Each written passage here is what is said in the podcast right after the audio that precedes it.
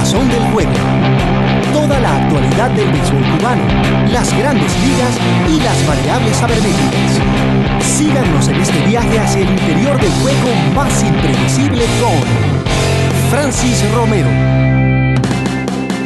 Corazón del Juego. Un saludo a todos amigos, bienvenidos al podcast Corazón del Juego, un podcast dedicado eh, al béisbol, lo mismo al entorno del béisbol cubano, las grandes ligas, las ligas extranjeras, invernales.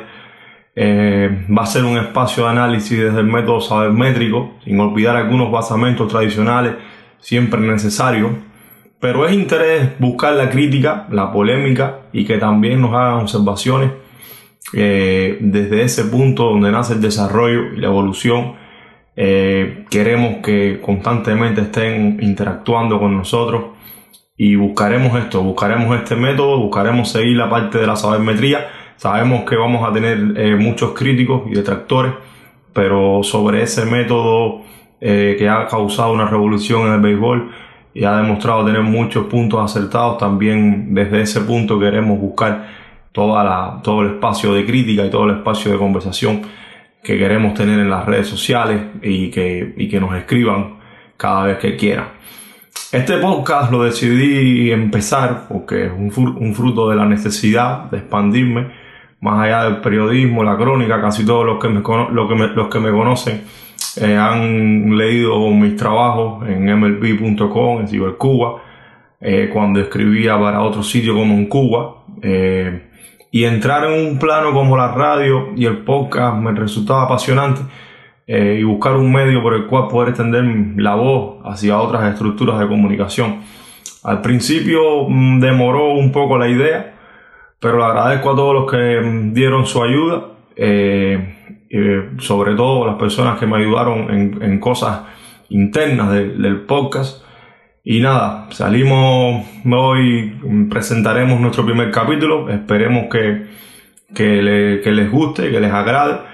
Eh, este podcast también está, mm, se ha nutrido de otros podcasts, de otras fuentes que he seguido desde que han comenzado, podcasts como Endorfina, del colega Arturo Marcano, se los recomiendo, también fuera del terreno, de Félix Julio Luzón, son podcasts que mm, han buscado más allá de lo gerencial y lo contractual y, se, han, se, han, se han reinventado y son seguidos por muchas personas eh, y han llegado a un nivel de análisis ya reconocido también. Eh, ese es un punto de partida para Corazón del Web. Aquí tocaremos temas específicos como el subimiento de la sabermetría, su evolución. Estaremos realizando un ciclo sobre mm, sabermetría. También tocaremos, temas legales y contractuales, figuras particulares, casos extraños. Haremos eh, contenido sobre libros de béisbol. Explicaremos algunas de las estadísticas más desconocidas también tengo la idea de complementar algunos capítulos explicativos sobre el béisbol cubano, desde 1960 la flecha, eh, explicar las estructuras, el sistema y, algunas particularidades eh, sobre ese tema. Casi todos los que me conocen, bueno, saben, mi nombre es Francis Romero. Yo me gradué en literatura o letras en la Universidad Central de Las Villas en el año 2012 y siempre fui desde niño un ferviente apasionado del béisbol. Eh, mi padre me llevaba a los estadios, crecí viendo duelos de picheo entre Rolando Arroyo, Duque Hernández, José Contreras, muchas estrellas que luego emigraron. Y una vez terminé mis estudios me inicié en, el periodismo deportivo, escribí para páginas como Cuba.com, Progreso Semanal, Diario de Cuba y un blog llamado Opinión Deportiva, que fue la primera vez que comencé a escribir. Eh, poco a poco fui tomando más práctica y me fui eh, puliendo ¿no? dentro de este mundo bastante difícil. Y mm, otra de las partes que quería contarles sobre mí, este, mm, en un breve modo, otra de las partes que quería contarles era que, bueno, en el 2016, eh, luego de un proyecto que presenté sobre un libro que estaba terminando de la migración del béisbol cubano de 1960 al 2018, eh, fui invitado acá a los Estados Unidos a dos congresos, uno de periodismo eh, aquí en Miami y otro en, New York. Y bueno, decidí continuar mi carrera profesional aquí en los Estados Unidos. No, no regresé a, a Cuba. Desde 2017 escribo en páginas como Las Mayores, la parte en español. también en la parte de MLB.com en inglés. Pudimos, pude sacar un trabajo la semana pasada.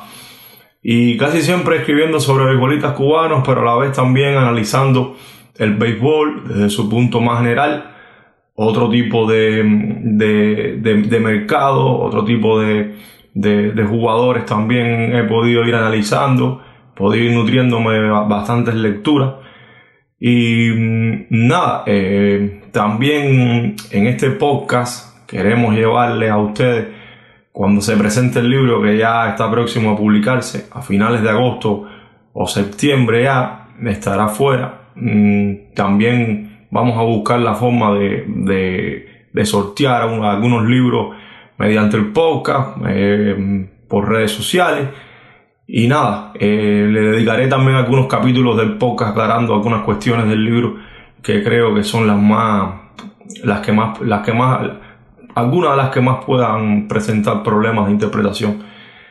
Y bueno, además de escribir, también me concentré en reportar exclusivas, la mayoría sobre los peloteros cubanos en el sistema de béisbol de los Estados Unidos, eh, dígase MLB y ligas menores. Y fui también conocido, o soy también conocido por ser el primer reportero del histórico acuerdo de Cuba MLB de diciembre pasado, que gracias a muchas personas también fui admitido en la BWA, la Asociación de Escritores de los Estados Unidos. Eh, y nada, vamos a comenzar con el, con el primer capítulo de, de nuestro podcast. Espero que les haya gustado esta presentación. Así que sin más, nos vamos a nuestro primer corazón del juego llamado Las nuevas tendencias del béisbol. Corazón del juego. Un análisis sobre lo más subestimado y enigmático del béisbol. Análisis y entrevistas rompiendo siempre la noticia con Francis Romero. El béisbol, bueno, como todo lo que está en constante desarrollo y cambio, también es un juego que a lo largo de la historia de casi un siglo y medio ha experimentado nuevas formas que han sustituido a las más antiguas y tradicionales. Esa evolución ocurre en el campo de la ciencia, tecnología, las comunicaciones, como todos saben, el arte, sus distintas ramas, etc. Todo un compendio general que conforma la vida y la cultura del ser humano, entendiendo la cultura ese concepto más amplio. Y como el béisbol está dentro de una cultura determinada, de una sociedad eh, ha cambiado como casi todo esto que hemos enumerado, ¿no? Sin embargo, estas formas que ha adoptado y en estos tiempos actuales de velocidad de comunicación han llegado más rápido de lo que se esperaba. Y eso en unión eh, de lo que ya decía, de los tiempos que se vive, ha chocado bastante, ha chocado bastante estos nuevos cambios que ha traído el, béisbol o que ha, o, que, ha reproducido en, un, en un, periodo de, tiempo muy corto, de 10 años a, la fecha. Se han suscitado mm, tres tendencias fundamentales dentro del béisbol que queremos analizarlas hoy en nuestro primer capítulo. Eh, nosotros no queremos hacer podcast eh, bastante largos, sino más bien entretenidos, entre 20 y 25 minutos. Quizás algún día no, nos extendamos a 30 minutos o un poco más, pero esa, esa es la norma que queremos conseguir acá. Entre las tres tendencias eh, fundamentales están empezando a caracterizar el béisbol durante la época actual. La primera que vamos a ver hoy es el launch angle.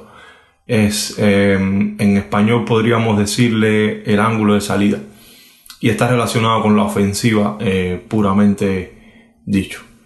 El launch angle es una nueva revelación del béisbol. ¿En qué consiste esta nueva tendencia?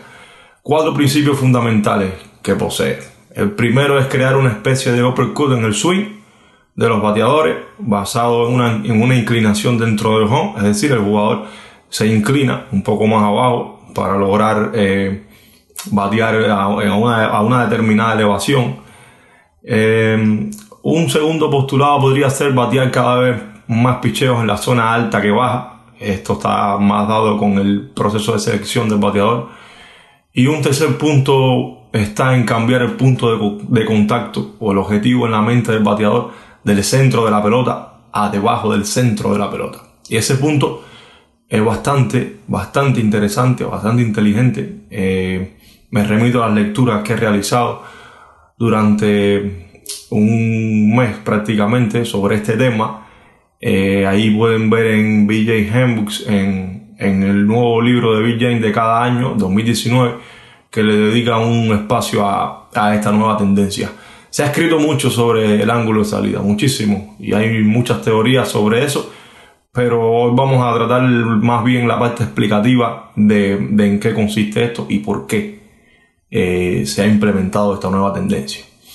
Esta nueva ideología, trazado o estrategia viene producto de una sumatoria más que simple. Batear elevados produce más extra base y jonrones, mientras que original Rollins trae más out consigo, como por ejemplo los doble play. Además que de hacer contacto con la pelota en el suelo, eso desacelera su velocidad. Y mientras que por aire esta también decrece la velocidad, no lo hace tan rápidamente, incluso en algunos estadios aumenta. Muchos estudiosos del tema, muchas personas que trabajan en departamentos de analítica de los equipos, desde mm, hace bastante tiempo atrás ya, hace una década, comenzaron a, estudiar este tipo de, de swing diferente, este, este tipo de, de bateo diferente y hacia esa nueva orientación se han encaminado la franquicia. Los entrenadores de bateo, los scouts que buscan prospectos, yo he estado en varios showcase, los entrenadores de bateo, eh, todos están buscando en sus, en, sus pupilos, en sus jugadores, ese ángulo de salida. Ese ángulo de salida porque es lo que se está pidiendo ahora mismo en muchas de las organizaciones para, para firmarte un contrato profesional. Eh, esto ha llegado a las grandes ligas no solo a las grandes ligas, también a otros, a otros, a otros, eh, a otras ligas, México, Japón, pero bueno, estamos analizando el caso de las grandes ligas y hemos visto muchos bateadores aumentar sus cantidades de extra base y honrones eh, bastante bastante bruscamente, bruscamente, violentamente se podría decir. Uno de los casos más cercanos a nosotros los cubanos es el caso de Yandy Díaz, quien conectó un honrón en 88 partidos con Cleveland entre 2017 y 2018. Y en, y en dos meses esta temporada con Tampa Bay eh, logró nueve cuadrangulares.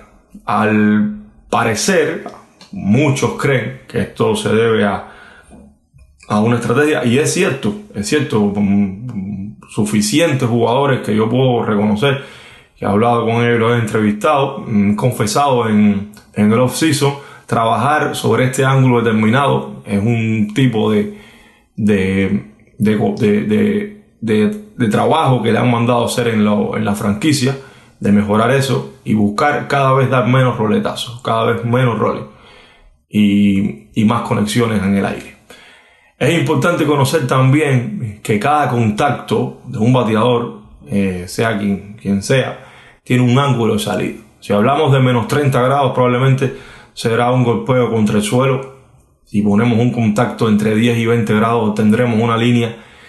Y si ubicamos el grado de salida entre 30 y 40 grados eh, encima de la pelota, tendremos mucho elevado.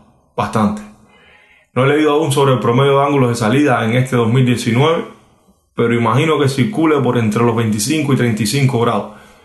Esa es la tendencia eh, que está ahora mismo mm, rondando en el béisbol y la gran explicación a una revolución de jonrones que no llegó implantada bajo trampa como lo fuera en la era de los esteroides entre 1995 y 2005 mayormente no esta, esta tendencia no arribó por ese medio aunque aún existen jugadores que consumen esteroides y tratan de mejorar su rendimiento pero no esta, esta tendencia vino arribó por una causa técnica y natural que fue que fue dando el mismo juego.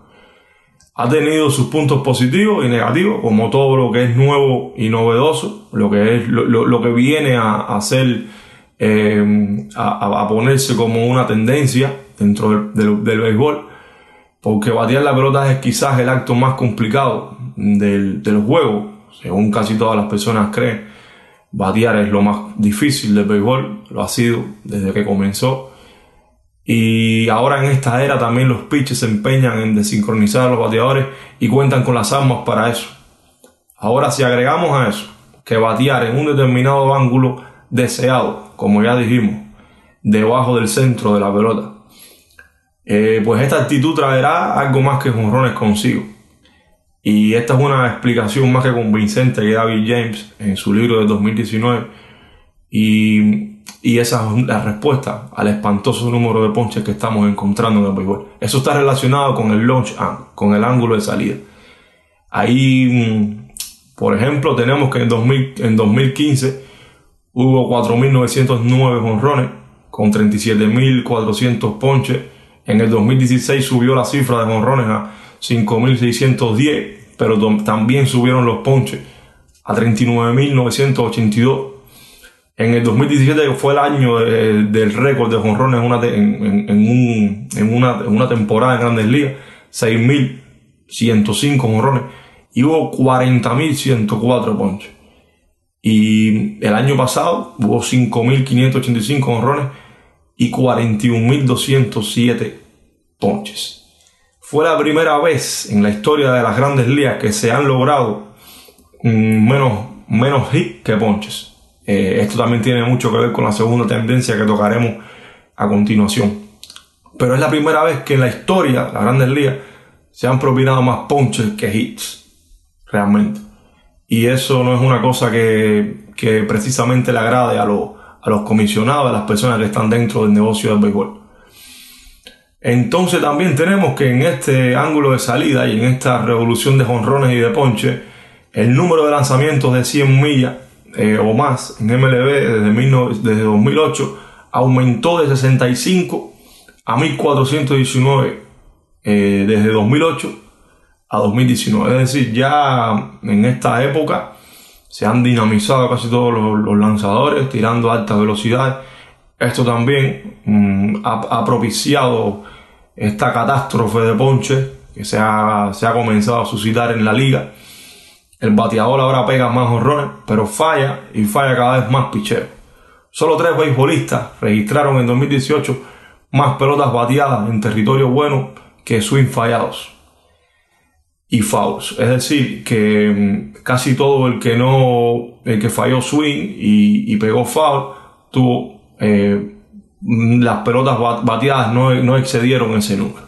Y ahí también está en, el, en, ese, en ese grupo están André Trocimo, el torpedero de los Angelinos Anaheim, Michael Bradley y Joe Mauer. Es decir, eh, tres peloteros que si, se, que si se quiere no han incorporado a sus sistemas de bateo el, el launch angle o el ángulo de salida preferiblemente.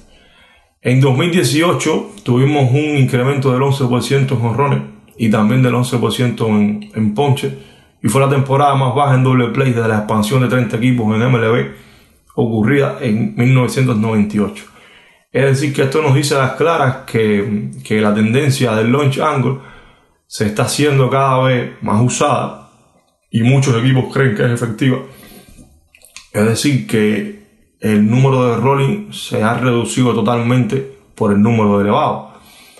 Y en 2007, traigo este ejemplo a, la tendencia del ángulo de salida, había 82 W por cada 100 juegos de, de béisbol en grandes ligas. En 2018 hubo 71, solo 71, y va, y va a ir eh, disminuyendo en esta temporada y en la que viene. Bateadores de grandes ligas, de grandes ligas, y esto es bastante extraño porque bateadores que llevan más de 10 años en, la, en la liga han cambiado en casi 10 grados su ángulo de salida de una temporada a otra. Es increíble lo que ha sucedido con esta revolución. Pero, ¿esto asegura el mismo éxito para todos? Pues no. Y es una cosa que queremos que se sepa en, en corazón del juego. Eh, tú puedes tratar de cambiar tu sistema, tu método, tu mecánica a un, a un bateo más elevado y no va a darte resultado. Y es lo que ha pasado con muchos de los jugadores eh, en, la, en el béisbol de las mayores. Por ejemplo, el OPS de Mark Carpenter, que sabemos que es un jugador de utilidad de, los Cardenales de San Luis, disminuyó casi un ciento, en 119 puntos. Pero el de Francisco Lindor, torpedero de los Cleveland Indians, subió un 49 puntos. Es decir, eh, con un aumento de 5 grados, por ejemplo, Jordan Alonso aumentó 5 grados en su bateo, eh, bateando más hacia arriba y, aumentó a 370 puntos de OPS. tras 12.4 grados de transformación. Estos son análisis que se han hecho sobre esta tendencia que mm, a algunos, como ya digo, eh, ha dado resultados y a otros no necesariamente. Es decir, que el ángulo de salida no necesariamente eh, te asegura que vayas a tener un éxito. Y aquí es donde entra el béisbol eh, y queremos que esto se sepa en corazón del juego, con sus propiedades siempre únicas y desconocidas, cómo el béisbol logra esa multivariedad infinita de, de pareceres de, retrocesos y avances para algunos y para otros. No obstante, nuestro podcast de hoy no es sobre quién ha tenido más éxito con el Loch Angle eh, y quién no, es simplemente explicar y reconocer por qué se ha convertido en una tendencia. Quizás más adelante analicemos en otros capítulos quiénes son los bateadores que mejor le ha ido con, este, con esta nueva aplicación. Pero ya queríamos, bueno, sintetizando lo que es el launch angle, aquí en Corazón del Juego, nos quedamos con estos tres puntos esenciales. Primero, que es una tendencia en desarrollo, es decir, no hemos visto hacia dónde, hacia dónde termina. Eh, estamos viendo ahora mismo su tránsito, no sabemos dónde es que terminará esta tendencia ni cómo. Otro de los puntos que me parecía necesario y que mm, habla del surgimiento de esta tendencia, desde un punto de vista más sabermétrico, es que en Moneyball eh, se expresa la necesidad de un nuevo concepto para producir más carreras y es la eliminación de los Rollins. Y esto ha tenido también una explicación dentro de, la liga, como ha aumentado la liga también en carreras, porque ha disminuido el número de, de roletazos. Y la última es una pregunta que, yo quisiera que me la respondieran mucho los que siguen, los que van a seguir el podcast, nuestras distintas redes sociales. Y es, ¿creen que existe algún método que pueda destruir este launch angle y, y que haga disminuir la creencia de que es efectivo, pues ahí lo vamos a dejar. Ahí lo vamos a dejar. Eh, yo creo que pueden existir muchos métodos y hacia eso se debe encaminar el estudio del béisbol, de, de los analíticos que necesitan resolver este problema y, de a los, y a los que le funciona, a los equipos que le funciona, pues, pues le irá, le irá bastante, bastante bien si siguen utilizándolo. Pasamos ahora a la segunda tendencia de este béisbol moderno, nuevo, que muchas personas eh, han chocado con él, muchas personas mayores no les gusta, eh, pero es lo que tenemos ahora mismo eh, y sabemos que, que, no va a ser definitivo este tipo de tendencia. Esto siempre ha asignado al béisbol en, en muchas épocas que también han tenido otras tendencias. Quizá por cuestiones de tiempo hoy no lo vamos a tocar, pero en otros capítulos sí vamos queremos que ustedes sepan cuáles han sido otras de las tendencias que han parecido sumir al béisbol en crisis y de la cual el béisbol se ha recuperado. Eh, ahora como parte del capítulo queremos ver la segunda de las tendencias, que son las formaciones especiales, conocido en, el lenguaje, eh, en, el inglés como shifting, como el shift, es otra de las tendencias del béisbol que ha estado a la orden del día y que ha traído muchísimas críticas eh, y ha incrementado notablemente su utilización como ninguna otra. Mm, estas sido las formaciones especiales que aunque muchos crean que es un recurso de esta época, pues no, comenzó en los años 40 del siglo XX, del siglo pasado, con Lou Boudreau, quien se reconoce como el precursor de estas formaciones especiales. Que nació en 1917 en Harvey, Illinois, hizo sistemático, no tan sistemático, pero lo utilizó bastante durante la década de, los años 40. Los empleó ante bateadores como Ted Williams, eh, era un manager jugador, fue bastante reconocido como ser una persona bastante inteligente y analítica, de los mayores de su época. Eh, incluso la última vez que los indios de Cleveland ganaron una serie mundial en 1948 fue a cargo de Boudreau. Por lo tanto, fue, un manager que tuvo un éxito, una amplia estela de, triunfo. Y, aclaro esto porque existe una corriente de pensamiento que creen que los chips provienen de la sabermetría. Provienen de analíticas que, que están aunadas a la sabermetría, pero no es totalmente cierto.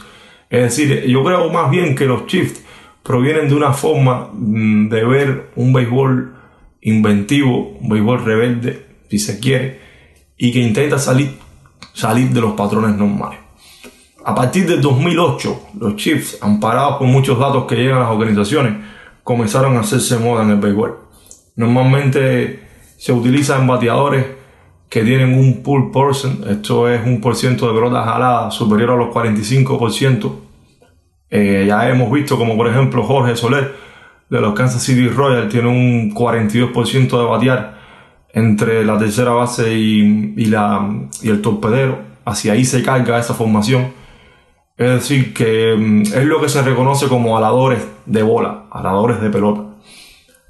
Eh, siguiendo un poco la línea del el timeline de lo que ha ocurrido con estos Chiefs, en 2010 hubo 2.462 formaciones especiales. Pero en 2014 ya teníamos 13.299 pelotas puestas en juego hacia formaciones especiales. Es decir, en cuatro años, en cuatro temporadas, estos Chiefs aumentaron más de 11.000 ocasiones en que se empleaba. Y cinco años después, ya en 2018, contamos el año anterior con 34.637 pelotas puestas hacia un Chief, un aumento del 30% de las conexiones. Es decir, que esto naturalmente ha hecho descender los registros ofensivos. Hemos visto como hay estudios que sitúan que el año anterior se perdieron casi 13.000 hits en, en las formaciones especiales, que han triunfado bastante las formaciones, hay que decirlo y que ha sido criticada fuertemente por muchos sectores de la prensa, los aficionados, canales de televisión. Recuerdo un tuit del, reconocido comentarista de ESPN, Fernando Álvarez, apoyando la eliminación del Chief cuando Ron Manfred amenazó con, con analizar esto. Eh, este analista de ESPN aprobando la, eliminación del Chief. Y en su opinión, en su crítica, no está mal tampoco que las personas eh, se expresen alrededor de esto. Simplemente em, es, el béisbol, es lo que crea el béisbol. Es una guerra, un conflicto eh, intereses opuestos eh, y, ahí, y ahí está la respuesta de, de eso. Como personas lo apoyan y otras no. Manfred ya puso la primera presión sobre la tentativa de eliminar los chips, lo cual sería en nuestra consideración, en mi consideración aquí en el podcast, un error garrafal, bestial a mi modo de ver. Y les explico por qué. Porque esta es una estrategia natural del juego. No, está, no, viene implantada por algo externo como se utilizó em, las bolas de saliva, los bates de corcho, los esteroides, cosas que cambiaron el juego en algún momento. Y, y el Chief no, el Chief es una tendencia que surgió del mismo juego, de la misma necesidad de tu bloquear bateadores que, que se burlaban de ese sistema ofensivo, defensivo. Y es una, es una característica natural del, del juego. Por eso yo siempre he comentado en donde quiera que he hablado que, que me opongo rotundamente a que MLB eh, censure los shifts. Es decir, que mm, es una, es una de ellas, una, una, una, una mala actitud en mi opinión, eh, corregir eh, este, esta tendencia. Ahora mismo, lo que sí se podría hacer y que los equipos no están trabajando en eso es tratar de evitar las malas actitudes de los bateadores sobre el constante lado de pelota o como otros han comenzado a hacer. Hemos visto esta temporada muchos jugadores bastante inteligentes tocando la pelota hacia donde no existe eh, defensores en esa parte del terreno. Y hemos tenido dobles dentro del infield y hemos tenido situaciones de jugadas que, nunca se habían visto. Y hacia eso yo creo que debe estar la, implementación de, de, las franquicias para burlar este chip. También recordemos que como muchas franquicias quieren burlar el chip, o muchos bateadores quieren burlarlo, en el inning siguiente esos bateadores están dentro de otro chip. Es decir, que esto es un tema que, se ha convertido en, en, una revolución, en una tendencia de, del juego en la que cada cual te lo aplica eh, de, la misma, de la misma manera que, tú puedes ganar por él, podrías perder por él también. Eh, y también quiero explicar algo que, he visto también en algunos números, algunas estadísticas, y es que el Chief, realizar el Chief eh, o la formación especial, no te, no te asegura un éxito inmediato. Es decir, incluso algunas organizaciones han tratado, han trazado chiefs ante bateadores que no exceden los 20 juegos en grandes ligas. Esto es un error, porque en 20 partidos que tú llevas en grandes ligas, un novato o un jugador nuevo, tú no tienes todavía un patrón un parámetro para saber cuál es el, nivel de su nivel de producción hacia las distintas partes del juego. Y sin tener eso, los equipos han abusado también de, de, la implementación de este chip. También quería traerles algunos números acá, como que por ejemplo, en el 2018 los Diamondbacks de Arizona salvaron 39 carreras gracias al implemento de chip y quedaron octavos en el uso del mismo. Es decir, que no simplemente eh, utilizarlos como el que más te va a asegurar que eres el que más carreras va a salvar por ahí. Yo creo que, mm, que el uso del chip debe ser bastante inteligente, mesurado, estudiado sobre las debilidades del bateador que esté en el cajón de bateo y no uno tras otro como hemos visto en algunos partidos. Otra de las, otro de los números también eh, que pude ver fue que los, los Atléticos de Oakland quedaron segundos en carreras salvadas mediante el chip y fueron el equipo número 25 en el implemento. Es decir, que ellos no lo usaron mucho, pero cuando lo usaron fueron efectivos. A diferencia de otros equipos que lo usan más y no tienen esa efectividad. Y otro punto destacado que quería ver con ustedes para que tuvieran una idea de cómo ha incrementado el uso del chip. Bueno, solo tres conjuntos en grandes ligas disminuyeron el uso de estas formaciones de 2017 a 2018. Fueron los cerveceros de Milwaukee, los padres de San Diego y los angelinos de Anaheim. 27 equipos incrementaron el número de chips que habían eh, utilizado de 2017 a 2018. Y eso da una medida de que es algo constante.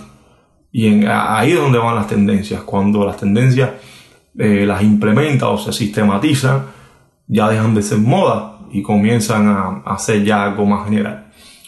Por lo tanto, y terminando con la parte de, del chip, eh, tenemos, bueno, tengo tres cosas que quisiera esclarecer sobre eso y que les quedaran claros a, a los oyentes. Uno es que la tendencia esta se ha en 10 años y en 2019 promete superar los 40.000 chips utilizados en pelotas en juego. La segunda es que cualquier prohibición de MLB o el sindicato de jugadores que es bastante delicado este tema con el sindicato de los jugadores, porque los jugadores pertenecen a equipos de grandes ligas. Cualquier prohibición, en mi opinión, sobre esta tendencia cortaría el curso natural y evolutivo del juego. Es decir, que no son, no es MLB, no es Ron Manfred, no son ellos los encargados de hacer esto. Es decir, en mi, en mi interpretación personal, yo creo que es el mismo béisbol el que tiene que, demostrar si, si es el chifre que está equivocado o no, o si es provechoso utilizarlo o no. Ya sabemos que muchas de las personas que van a los estadios quieren ver hits, quieren ver eh, jugadas interesantes, ok, pero los equipos quieren ganar y los equipos están pagando a muchas personas, a muchos jugadores, están haciendo inversiones millonarias para ganar. Es decir, que los equipos ahora mismo están más eh, concentrados en el juego que fuera del juego. Y, eso es una, una, realidad de nuestros tiempos, una realidad absoluta. Más allá de cualquier opinión, eh, es un hecho, es un hecho que supera esa opinión que puede existir. Y lo tercero, para terminar con los chifres, que el uso de ellos no te garantiza un éxito inmediato, que es algo que, que debe analizarse realmente por los equipos. Eh, yo creo que los equipos deberían centrarse más en el análisis constante de bateadores y, y, en, la no, y en la no utilización por una moda que es, que es multilateral, sino una utilización del chip eh, con conciencia. Y, y, aquí, lo quería, aquí quería dejar este tema de, del chip y, y saltar al último tema de, del día. Y bueno, la tercera de las tendencias que, que vamos a tocar hoy aquí en Corazón del Juego. Eh, es una de las tendencias que todavía no se ha podido reproducir o no, no hemos visto el desarrollo aún como, como las ya antes citadas el launch angle y los shifts. Es decir, esta tendencia está surgiendo ahora no se, no se, no se tiene todavía una medida de hacia dónde va, como las otras dos, pero sí ya se pueden ver ciertas huellas, ciertos vestigios de que, de que es una tendencia que va a llegar para, para quedarse. Y es eh, la bullpenización del béisbol. Eso es conocido en, en la parte del inglés como bullpening. Y esta bullpenización del béisbol ha comenzado a caracterizar el juego de una manera bastante considerable. Y, muchos de ustedes se preguntarán, bueno, ¿qué, es esta bullpenización de, del béisbol, la ciencia cierta? Yo tenía tres puntos esenciales para explicarlo. El primero, este postulado mm, primario de esta tendencia es que el uso del pitcher abridor es un uso con un lanzador que trabaja dos innings o menos. Y casi siempre es un pitcher de bullpen. Es decir, que no. Esto, eh, eh, esto significó un cambio total, una revolución eh, a partir del año anterior con los Tampa Bay Rays que comenzaron a, experimentar este uso y le, y, le, funcionó. Hay que decirlo, fue una fue una un éxito rotundo el empleo de, de, de, de este bullpen para ellos, porque incluso llegaron a ganar 90 juegos en una de las divisiones más competitivas del béisbol junto con Boston y, los Yankees de Nueva York. El segundo punto que traía aquí era que seguido eh, ese empleo de ese pitcher abridor de dos innings o menos viene seguido de un cuerpo de relevista donde ninguno hace la parte principal del trabajo. Es decir, hemos visto algunos, algunos días que los equipos abren con un opener que tira un inning o dos, después viene un, un relevista un poco más largo de tres y cuatro innings pero no hace la parte principal del trabajo. Es decir, no, e, e, ese segundo pitcher no va a traer, no va a garantizarte 8 o 9 entradas ni 7. Es decir, que ese, e, ese pitcher tendrá una duración un poco más larga que el primero, pero también va a ser, va a ser sustituido. Porque para eso ya llegamos a la tercera de las explicaciones, y es que en, eso es, en lo que consiste este bullpen, esta bullpenización del béisbol.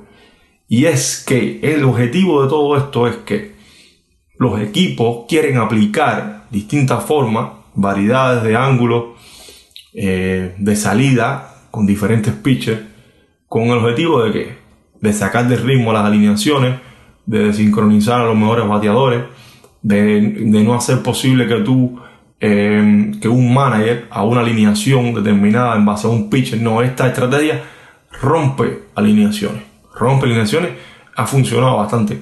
Ahora mismo, eh, por cuestiones de tiempo, claro, yo no tengo los números de cuántos bullpening han, han tenido éxito y han tenido derrotas en esta temporada. Eh, simplemente lo vamos a dejar ahí y, y en próximos capítulos del podcast vamos a volver sobre esta parte del, del, del bullpening en sí y de, y, y de ver cuáles son los equipos que le han funcionado y cuáles no. Porque aunque esto lo aclara Bill James en el ya citado Bill James Handbook del 2019, la bullpenización no se ha mostrado todavía como una tendencia de uso abundante, como el launch angle o los shifts. Ya existen ciertas señales en las que podríamos considerar lo más una, tendencia que una moda. Y, aquí quiero aclarar que las modas, las modas, dentro de la cultura, quiera que sea, eh, son consideradas ventanas de tiempo bastante cortas en comparación con una tendencia que es algo más sistemático, extenso, algo más palpable. Y, Bill James lo explica, que, esto está pasando de ser ya una moda del año pasado, Tampa emplear esto. Esta temporada hemos visto a los marineros de Seattle emplear eh, el opener, a los piratas de Pittsburgh, a diferentes equipos que lo han hecho y lo han sistematizado. Y esto va a seguir incrementándose eh, porque también, y uno de los datos también interesantes de esto, es que el bullpen te permite un día de descanso en la rotación. Pero eh, igualmente, la tercera, el tercer postulado de los que explicaba, es la, es la única estrategia de, este, de esta nueva moda, casi tendencia que es lograr desincronizar bateadores, alineaciones, sacar de ritmo estrategias, romper eh, traer un, lo mismo un, lateral derecho, sustituirlo por un pitcher zurdo con otro ángulo, luego traer otro piche derecho, es decir, no acomodarse a un determinado picheo, a una determinada estructura de lanzar. Y bueno, eh, hace 100 años eh, el empleo de bullpen en el béisbol ha cambiado tanto el béisbol que realmente esto tenemos que volver a analizarlo en otro capítulo. Porque hace 100 años el empleo de bullpen era casi inexistente en el béisbol. A los lanzadores tiraban 350 innings, Walter Johnson tiraba 351 temporada. Era algo... Y de, de los últimos 10 años hasta esta fecha, los últimos 10 años, el béisbol ha sufrido eh, un cambio de, pensamiento en esta parte. Es decir, cómo podemos utilizar eh, a los abridores en un determinado tiempo necesario que otros manes también han, abusado de eso, hay que decirlo, porque quitar un lanzador en, en medio de un, juego no himno run, un juego, medio de un juego perfecto no es una cosa que, que, que, que, vaya a favor del juego, algo que te va a apoyar un público determinado, no. Y, y, aquí es donde también se ha abusado. Pero eso no es culpa de la sabermetría, ni eso es culpa de, de las analíticas. Eso es culpa de determinadas estrategias que tiene un, un, un manager de, diferentes equipos. Es decir, porque otros lo han hecho. Eh, eh, la, la, franquicia de Oakland es una de las franquicias que más ha aplicado la sabermetría y, y hace dos meses cuando Matt Fires eh, estuvo con 130 lanzamientos en un noveno inning, no lo quitaron. Y, y, y Fires logró el, el primer no run y único hasta ahora en, el 2019. Y bueno, eh, eso era un dato bastante explicativo, ¿no? Porque hace 100 años este empleo de bullpen existía. En 1989, por ejemplo, Tim Belcher de los Dodgers de Los Ángeles lideró MLB con 8 juegos completos. Ya esas son cifras que tú nunca, hasta al menos en un periodo de tiempo de un lustro, una década, no vas a volver a ver en el juego.